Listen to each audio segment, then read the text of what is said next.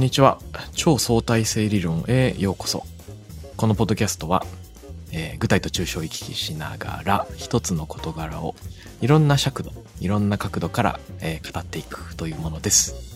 多面的にね一個のものを見つめると同じものでも違って見えてくるだろうと、えー地と地をつなげて星座を作りその星座が新しい絵を生むんじゃないか。という、えー望みのもと3人でやっております。私はタクラムの渡辺です。古典の深井です。学びデザインの荒木です。よろしくお願いします。よろしくお願いしおます願いします。さてさて、えー前回のシリーズがうん「わかるうん」をテーマにした、うんね3回連続だったんだけれどもあれねやっぱりすごく収録が楽しかったので、うん。収録した翌日早速仕事のね場面で、タクラムのメンバーに自慢げにね学んだことを話してたんですよ僕は。偉いな。ダンニング・クルーガー効果って知ってる？みたいな。うん。でこういうのがあってみたいな話をしてたらなんとあのタクラムのメンバーの人があるリンクをウェブサイトのリンクを共有してくれたんだけど、うん。うん。なんか「サイテーション・ニーデッド」っていう英語のブログがあってねそこで、そのダニング・クルーガー効果についてのその数学的意義みたいなのがこう実際データ取ってみるとこういうふうにはなんないよねとかっていうようなうん研究が割とあるらしいんですよ。へうん。うん。なんか僕がめちゃくちゃ得意げに話してたんだけどあんまり科学的じゃない可能性みたいなのをなんか早速人に指摘されて、うんあなんていうのそのバカの山から早速下山しなきゃいけないみたいな瞬間が 早速訪れるっていう早速下山。ーいやそうそうそうーすごくいい時間でしたねいやー、タクラムすげえなと思うね。その話はね。うんそれ相当すごい、本当うん、びっくりした俺めっちゃすごいわ。そのカウンターでね、それが飛んでくる。すごい勢いで帰ってくるすごいな、それ、本当そうね。みんなそのレベルなんだ。いやなんかねたたまたまこれねあのちゃんと追いかけてるようなメンバーがいて俺も運が良かったなと思うんだけど、うん。うん。あの、この放送を収録しているタイミングではまだその、わかるの放送がね、流れてないので、うん、全部は流れていない。ひょっと。してリスナーの方が、またそういうリアクションが来るかも。指摘を してくれるかもしれない、うん。うん。そういうのにも期待していきましょう。ということで、じゃあ、行きましょう。か。本編行きましょう。はい。今日のテーマは、はい今日は僕がテーマを持ってきました、はい。はい。今日はね目的は本当に手段より大事？うん。っ。ていうテーマなんですけども。最後クエスチョンテーマクエスチョンマークなんだけれども、これどういうことかっていうとさその目的。ビジネスの場面では必ずその目的っていうのがすごく重んじられると思います。うん。あとはまあ英語でパーパス。パーパス経営なんかは最近すごく話題になってるうん。で基本的にはその組織っていうのは大体一つの目的のもとに人が集って動いていくものでもあるよね。うん。でえーなんかビジネスの教科書でも基本的にはそういうことを言われるわけじゃないですか。世の中ではゴールを持ちなさい。ね。長期的な目標を持って日々、えー生活しなさいとか。あとその何バックキャストするためには一度未来の目標を定めなきゃいけない。それによって今の行動を変えていこう。っていうのが前提であるしかつさもし自分たちが何か近視眼的に目の前のことにこだわっちゃってると人からは注意されたりしますよね、うんちょっとそれ手段目的化しちゃってるよとか、うん。うん。うんそもそも目的は何なの一歩引いて考えてごらんよって言われたりするよね。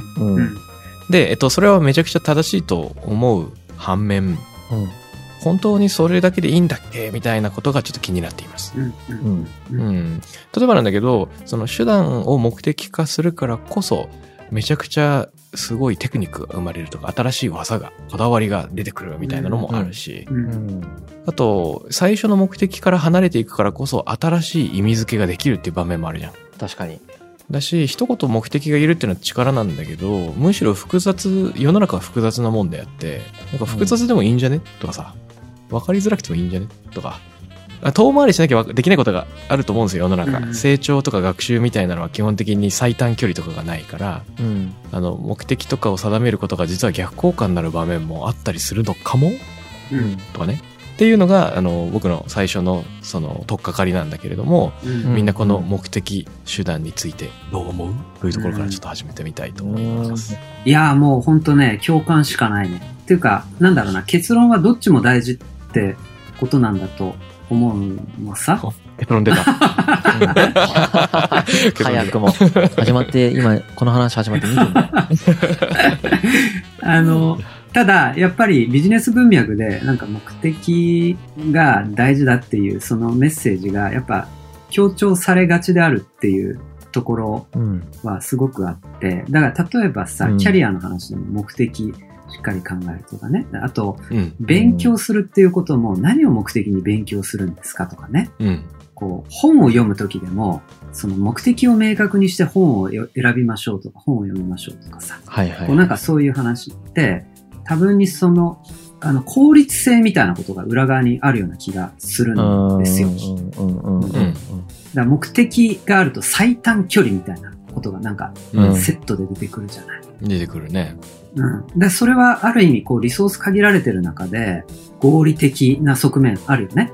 うん。まあところが、それによってこう見失っちゃってるものとかっていうのも実は結構あって。だ例えば本なんていうの分かりやすい例でいくとさ、うんなんか、こう目的を持って、その本を、その目的に合致するところをつまみ食いのかのごとく読むみたいなことって、うん。なんか、やっぱりクイックな本の読み方としてあったりするじゃない。うんうん。うん。あるある。ところが、その本をベターっとこう舐めるようにこう寄り添いながら読むことによってこそ気づけるものみたいなものはうん一切こう失われていくわけだよね。うんう。うんん何のためにこの本読んでるのかすら忘れた読書、没入感みたいな。うんで、その後に後付けで、あ、この目的で自分は読んでいたのかもしれないみたいな。う。うんんだから、そういう学びっていうのはやっぱ絶対あると思うから、そうだな本当そうだあれだなだからそもそも人間の活動の中に目的がないものがあるはずうん。うん。で、あって全然 OK って話だもんねうん。うん。その解釈があんまりできない社会なんだろうな目的がないことを解釈するっていう力が弱いんでしょうねああ、いいこと言うね。うん目的がないことを解釈する力が弱い。うん目的ないことばっかりもともとやってそうだけどね人間うん。目的がないといけない感覚になるんでしょうねうん。うん。あれなんだよね、その、目的があると、他の人とそれを共有できるようになるっていうのが結構大事だよね、やっぱり。ビジネスの場ってそうじゃん。うんその複数人が何のためにこれ作業してんだっけって、常に思い悩んじゃう確か人は。確かに確かに。うん、で、このためにやってんだよっていう同じ方向を見つめている限りは、うんうんあの、うんじゃあそのためにちょっと頑張ろうと。今日はギリギリ、もしかしたら遅くまで働かなきゃいけないけど、この目的のために頑張ろうっていうふうに言えるものがあるかないかで、で、ふわっとしてると、やっぱりチームがギクシャクしちゃうよね。何のためにやってるんですか？うんで、自分はモチベーション高いけど他の人は低いとかっていうのが目的がないと共有できないっていう状況があるよね。なんか時間軸もあるなその未来に対して思考性が向いている時に目的化しやすいなそうなるとやっぱりうん。うん。今をマックス楽しむみたいなことではない。そうそうこの活動が将来の何かのためにある時しか目的と手段っていう分かれ方しないからうん。もうなんていうか目的と手段が一致する時もあるじゃんあるですね。それで楽しんでる時だもんね多分うん。楽しい時そうだもんねあ、それって目的と手段が一致するときなんだ。ごめん。なんかあるですねとか適当に言っちゃったけど、どういう時だっけ？それって。えーっとね本を読んで楽しいことが目的の時ってああ、なんか。要は楽しむために本読んでる時ってあ、なるほど。まあ目的が楽しむ手段も本を読むだから一致してるその瞬間を楽しむことが唯一の目的っていう場合。その時はそう、うん。あとなんだろう何でもそうかな楽しんでる時大体そうかもちょっとさ、今の話で、ごめんね。あの、なんか違うことかもしれないけど、近いことかもしれないことがうん浮かんでさ、このマインドフルネスって目的がない状態なんじゃないかなって今ふと思ってね。う。んつまり、その時間軸の話ってまさにそうだと思うんだよ。目的って常に先の話じゃない。ううんん。まあ1年後とか、それとも1ヶ月後でも、こうんう、常に前の話を考えるでしょ、うんそれを置くことによって、マインドは常に先に行ってしまうみたいなことってあったりするわけじゃない。うんと。ころが没入感っていうのはさ、今ここに集中してるっていううんことじゃない。だから本読んでて、こう、読んでて楽しいっていうのはさ、先のことなんてどうでもよくて、今この瞬間に集中してて楽しい。うん。だからそれが没入であるみたいなことだよね。だからマインドフルネスをやるっていうのは目的を手放すっていうことにうん面白いこと言うね。なっていくのかな。うん。なんだろうね。だから目的を抱えすぎるとさ、やっぱ見失っちゃうものってやっぱ多いんだと思う。だから今ここにあるものをうん。に目が止まらなくなるっつうかさ。うん。うん。多分自分がやってることが全部投資になっちゃうんだよね。目あ、そう的そうそう的そう。な人生を生きると。うんうんうん未来に対する投資ばっかりしてる人生になるので、そうなの。そうそうそうそうそう。ずーっと未来の自分に投資し続けていきますかみたいな話になっちゃうよね。じゃあその瞬間の自分のに誰が投資してるんですかっていう。投資って概念確かに。あれだよね。現在の取り組みすべてが未来のための手段になり下がっているっていうことだよね。そうそうそうそうそうそうだよね。えっと手段を目的化してはいけないっていうのは逆に言うと未来をずっと見てなさいって言ってるのと一緒になっちゃうもんね。うん。未来の目的のために今の活動をしなさいって言ってるのと一緒だもんね。うん。そっか、手段を目的化せずに未来に向かえって言ってるけど、結局未来に向かおうとすればするほど、下手したら、実はうん。今を手段化して、今をないがしろにしてる可能性があるっていうね。そうだと思ねう。うんバランスが大事なんだろうけど、どっちも大事だから、やっぱり。うん。もちろん、あの、苦労とか努力、もしくは短期的な居心地の悪さみたいなのに耐える先に大きな達成が起こるっていうのはね、多々あると思うんだけど、うん結構程度問題で、今の瞬間を全く楽しめないんだったら、そもそもそれが目指すべきゴールなのかどうかっていう風な問い,、うん問いが発生するよね。そうだね。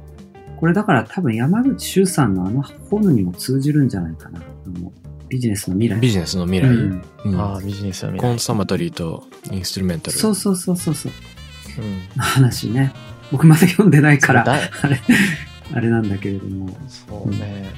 だから、明日を生きれるかどうかっていうさ、そういう生存が脅かされるっていう中で生きるっていうのはさ、うん。やっぱりうん明日の貯蓄ってむちゃくちゃ大事なわけじゃない。うん。もちろん今を生きるっていうこと大事なんだけど、明日うん。の蓄えみたいなことが大事だから、なるべくその遠い投資をしていくことが、いい人生につながっていくよね。うん。うん。明日の蓄えがあるってことはいいし、2日後の蓄えがあるってことはさらにいいしっていうう。ん。で、そのこうループに入っていくと、どんどんどんどん明日、明後日、しあさってみたいな、そんな感じの競争になっていくんだけど、ふと周り見,、ま、見渡して、いや、そんな必要今ありましたっけ？みたいな。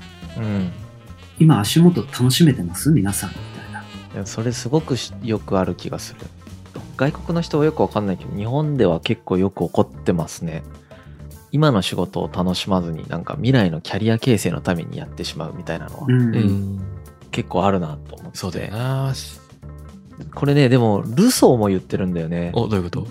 エミールの中で子供の育て方の話の中で出てくるんだけど子供の将来のためばっかりでに子供をなんか勉強させたりとかするなみたいなこと言ってるああ。うん。うん。そのじ今がつまんなくなっちゃうでしょっていう話をしててだから勉強ばっかしなさいみたいな感じでずーっと将来のために勉強させるみたいなことをしたらダメだよって言うんですけどうん。結構それこの本質的には同じ話なのかもしれない目的と手段が構造的に持っているトラップだもんねうん。だからあれなんでしょうねだからそのビジネスの現場とかでほらなんか手段が目的化してるよとか言われてこう指摘されるっていうことに対して問いを持つっていう姿勢自体が多分この全てを目的化していこうとするこの社会に対する問いなんでしょうねうん。うん。全体的な。ああ。その姿勢でいいのっていう問いなんでしょうね。あとさ、今、ちょっと思ったんだけどね、その、そうのエミールの話から。想起されたのがさ、うん。この目的と手段の、ちょっとやっぱりもやっとするところってさ、うん。じゃあ仮に目的ありきでいいとして、その手段が本当に正しいのかということは、正当化誰もできないっていうことにあるような気がしてね。例えば、その受験戦争とかあったりするじゃない？はいいいこと言うなこれ、うんその受験させることの目的っていうのはさ、その子の将来的なハピネスというかさ、うん。幸せっていう目的に対して、今を犠牲にし、うん今犠牲っていう言い方もあれだけど、受験頑張れっていう、その手段をうんやるわけだよね。ところが、将来的な幸せ、ハピネスに対する、その手段は、本当に正しいのですか？と。でそれに対する、こう、因果関係ってあんまわかんないじゃん、正直。うんっていう、こう、目的と手段の関係がバグってるみたいなところがある中で、その、目的ありきみたいなのは、なんか、ちょっと、ね、そこのバグをちゃんと考えないとダメだよねっていう気もするね。確かに。なるほど。そうすれば問い続けるの大事になるのか。うんうん。バランスもそうだけど、そうだよね。うん。そうだよね。いや、ねいいな。この、すすごい勢いでどんどん突き進んでいってるんだけど、一応その、足場を確認するような発言をはい勝手にしちゃう いいと、ね、いいね。あの、いや、このね、テーマを設定してる時点で、ちょっとうん。手段を見直そうよっていう、そういうもちろん再定義したいっていう回ではあるんだけど、うんうんその、一応なんで世間では目的が大事って言われてるんだっけっていうことを一応確認しとくいとい、ですよ。やっぱこう、社会を変えようと思ったら目的がいるみたいなのがあるじゃないですか。はい。ビジョンとかうん。パーパスとかっていうけど、キング牧師も I have a dream って言いながら、うん。その、そこで語ったのが、あくまでな、やっぱビジョンっていうだけあってさ、まだない景色を語るんだよね。うんうん。それはいつの日か、ジョージア州の赤土の丘で、ね、かつての奴隷の息子たちと、かつての奴隷所有者の息子たちが、兄弟として同じテーブルにつく。そこでご飯を食べるみたいなことを語るわけじゃん。その風景いいなと。で、うん。まだない。でもあり得るかもしれない。で訪れたら嬉しい未来からの一通のポストカードみたいなのをそこで語って、みんなが同じ夢を見れる。うんそれだったら、私たちはそこに、なんかこう、その同じ船に乗り込みたいぞというのは、やっぱりその、ビジョナリーが一つの景色を描くからこそ乗ったって言える。で、その社会変革をするためには、ちょっと骨を折んなきゃいけないと。多少今は辛いかもしれないけど、それ必要だから、ちょっと苦労してもやってみますっていう風に思えるっていうところは、まあ大大前提としてあると思うんだよね。うんうんで、よくさ、あるじゃん、あの、教会のあの、イソップ童話の話でさ、あの、なんだっけ、ただレンガを詰めっああ、はいはいはいはい。ていうのか、その15メーターを半年以内に詰めっていうのか、うん。あの、大聖堂を作って、身寄りがない人が語らえる場所を作りたいから、あなたには東半分を担当してもらう。西の担当者と適宜協力しながらやってみてくれ。っていう風になんかこう言うのか、みたいなので、まあ全然モチベーションが変わってくるみたいだけど、その手続きを伝えるのではなく、目的を伝えることによって人がモチベートされる。それによって複数人がちゃんと同じ方向に向かうことができるんだっていう価値は、まあ一応確認しつつ。うん。うん。でも、どんだけそこで我慢を強いるんだっけとか、うん。えっと、どうすると良い目的で、どうするとそれが突然なんか怪しくなってくるのか、みたいなことだよね。う。うんん。ううんん。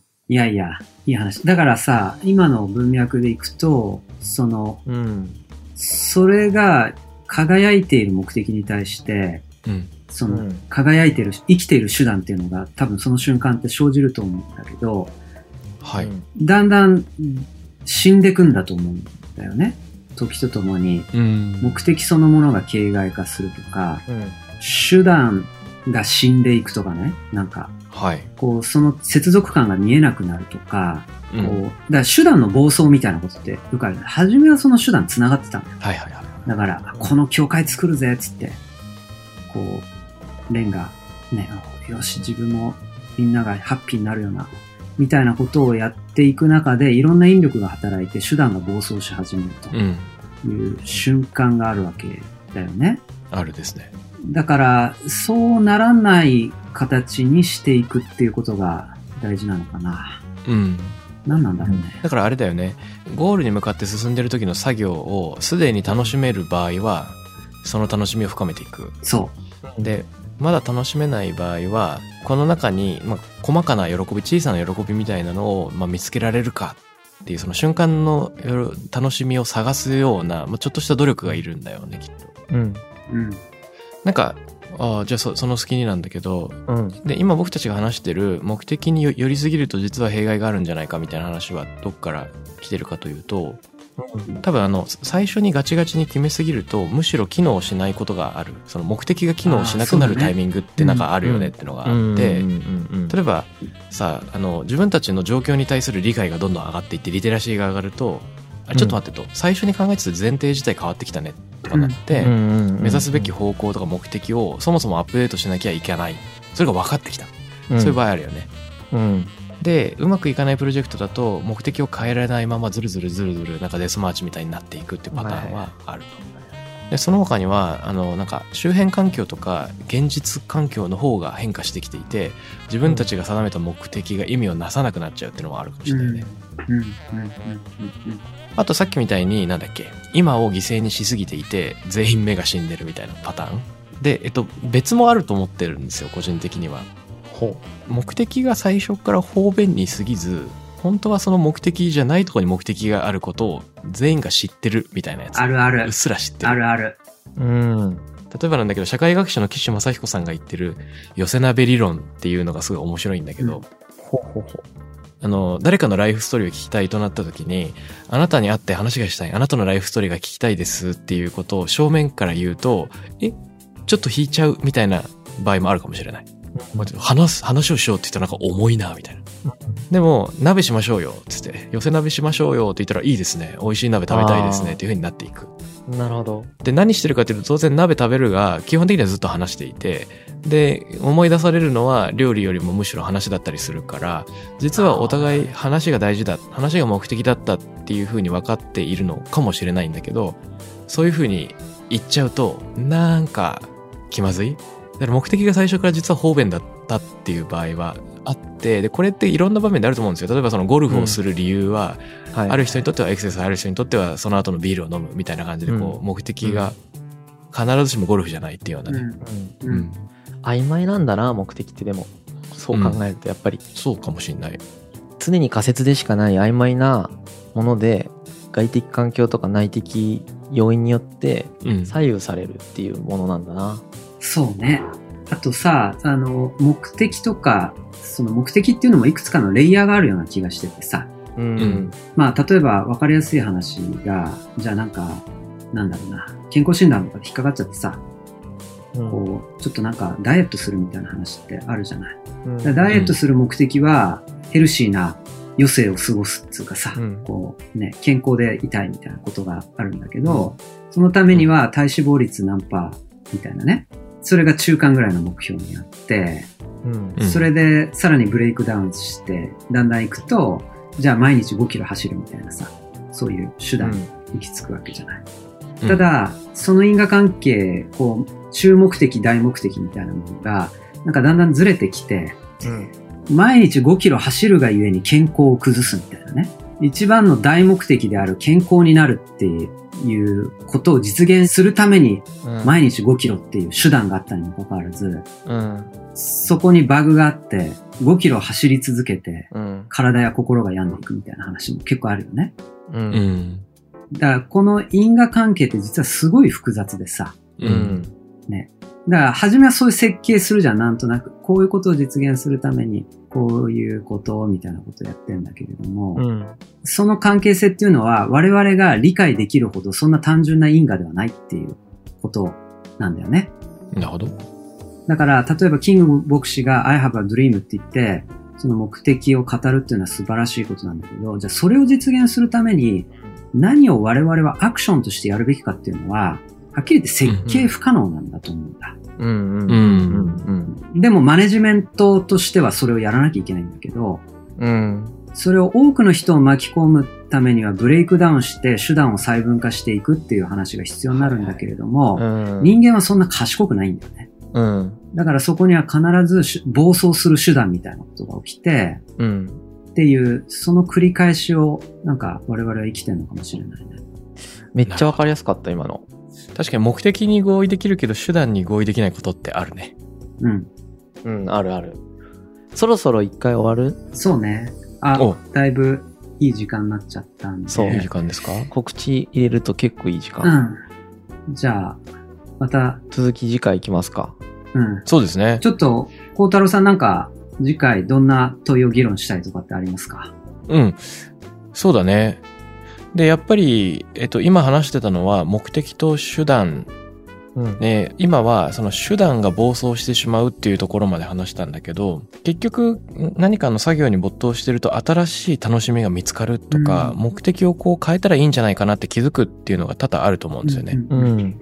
で例えばなんだけどその映画監督のフェリーニの言葉でさ最初から旅先のことが分かっていたら誰も決して出発しないだろうっていうのがあってまあ結局こう、み未知のもの？あうん。ー未知のものに向けて我々出発していいるし、言葉だな。うん。あとは、なんだろうか、その、うん。例えば、回り道をするからこそ楽しい、旅行とかそういうもんであって、多分こう、事前にはわからない偶然に開かれているからこそ、まあ人生も何も楽しいはずで、で、プロジェクトってのは一応目的があるんだけど、第一の目的を達成しようとする過程で、目的が枝分かれするとか、更新されるっていうところになんか喜びがあるはず？